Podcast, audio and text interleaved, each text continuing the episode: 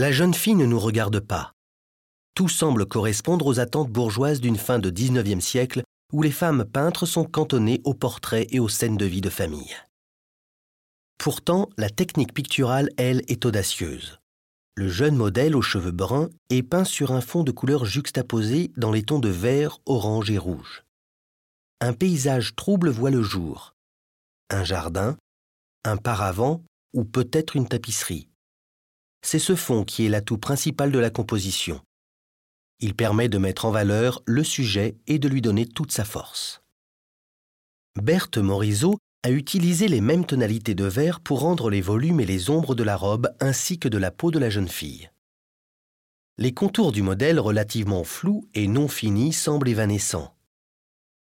Une impression de mélancolie se dégage de ce portrait d'une inconnue, car cette jeune fille à l'extrême blancheur n'est qu'un prétexte pour faire danser les formes au rythme des touches légères de Berthe Morisot. Ce tableau a été peint deux ans avant la mort de l'artiste, à l'âge de 54 ans.